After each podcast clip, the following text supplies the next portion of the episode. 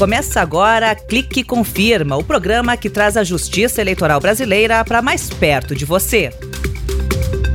Beleza, galera? Eu sou o Fábio Ruas e aqui comigo a Jane Costa. Olá, vamos nessa, pessoal. É o Clique Confirma no ar.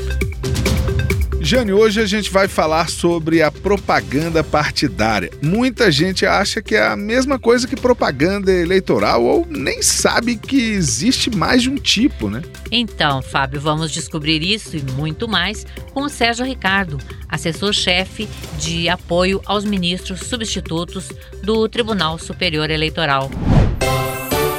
Bate-papo no Clica. Seja bem-vindo ao programa, Sérgio. Então, o que é a propaganda partidária? Sérgio, ela é diferente da propaganda eleitoral? A propaganda eleitoral só acontece no período que antecede a eleição, no semestre que ocorre a eleição. Essa é a propaganda eleitoral.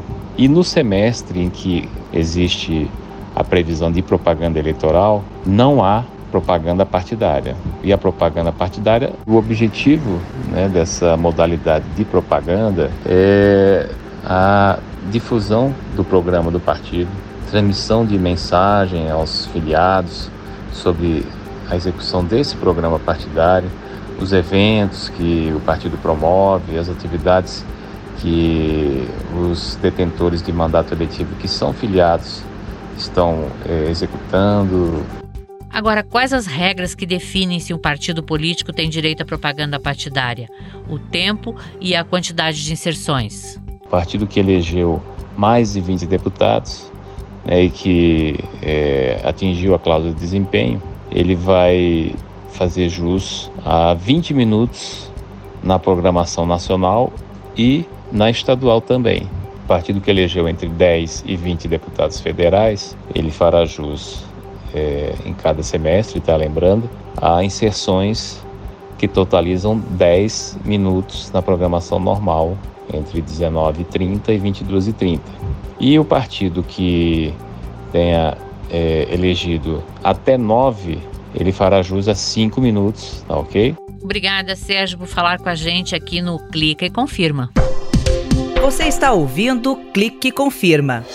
E o TSE já abriu o ciclo de transparência neste ano pré-eleitoral. Confere, Fábio. Exatamente, Jane. Instituições já estão participando da abertura do código-fonte e ainda tem o teste público de segurança da urna eletrônica, que vai ser de 27 de novembro a 1 de dezembro. E este momento da realização do teste público é tão importante que a gente está relembrando aqui no Clica como foram as edições anteriores. Hoje, o nosso repórter Rimac Souto volta para contar como foi a quarta edição do teste da urna eletrônica eletrônica, o de 2017. Olá, Rima. Oi, pessoal. Então, na quarta edição, 14 pessoas tentaram invadir o sistema das urnas eletrônicas. Elas estavam divididas em três grupos e outras três colaboradoras e colaboradores vieram de forma individual.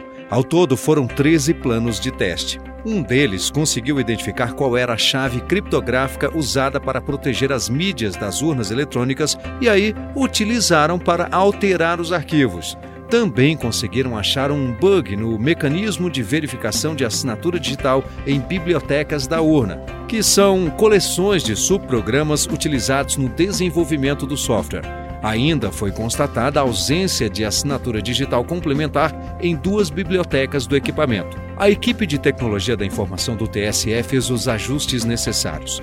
Reduziu a quantidade de bibliotecas e corrigiu o dispositivo de assinatura digital no sistema operacional. Além disso, os técnicos retiraram as chaves criptográficas do código-fonte das urnas usadas. No lugar delas, o tribunal colocou um novo mecanismo para fortalecer a criptografia, de modo que só a urna consiga decifrar e iniciar o sistema operacional. De qualquer maneira, nenhuma das tentativas modificaria o resultado de uma possível eleição. Depois dos ajustes feitos pelo TSE, as equipes participantes da quarta edição do teste voltaram ao tribunal e avaliaram como positivas as mudanças realizadas nos sistemas. Muito obrigada, Rimac. Semana que vem você volta para contar para a gente como foi a quinta edição do teste da urna, que ocorreu em 2019. Claro, volto sim. E só lembrando que a série Contando a História dos Testes da Urna tem episódios novos todo sábado no canal da Justiça Eleitoral no YouTube e também no site tse.jus.br. Valeu, gente. Se liga nessa.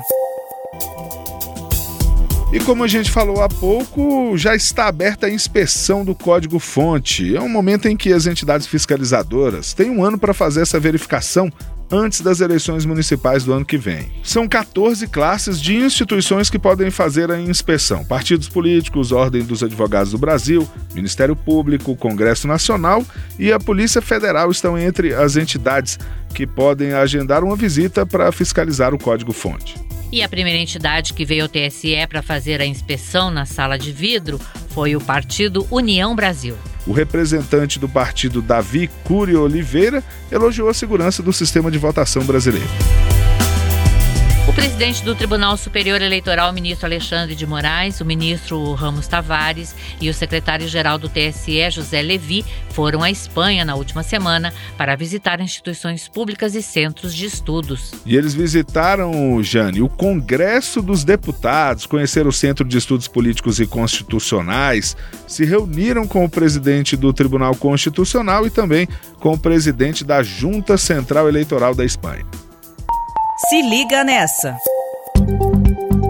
Fábio, tem circulado nas redes sociais um vídeo em que o presidente do TSE, ministro Alexandre de Moraes, fala em um caso de fraude. Pois é, Jane, a publicação dá a entender que se trata das eleições presidenciais de 2022, mas a informação tá fora de contexto, viu? E quem vai explicar pra gente é a Mariana Fabre. Tudo bem, Mari?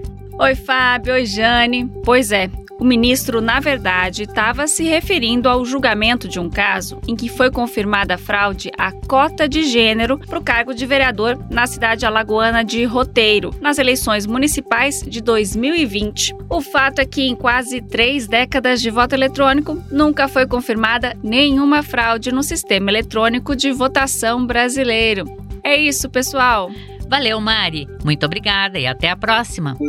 TSE nas redes. E agora chegou a hora de saber o que está bombando nas redes sociais do TSE. Hoje com a Juliana Freitas. Oi, Ju. O que movimentou as redes foi o concurso público da Justiça Eleitoral, não é mesmo? Oi, Jane. Oi, Fábio. Toda a galera do Clica, tudo bem? Nessa semana, as redes do TSE trouxeram as normas gerais do concurso público para a Justiça Eleitoral.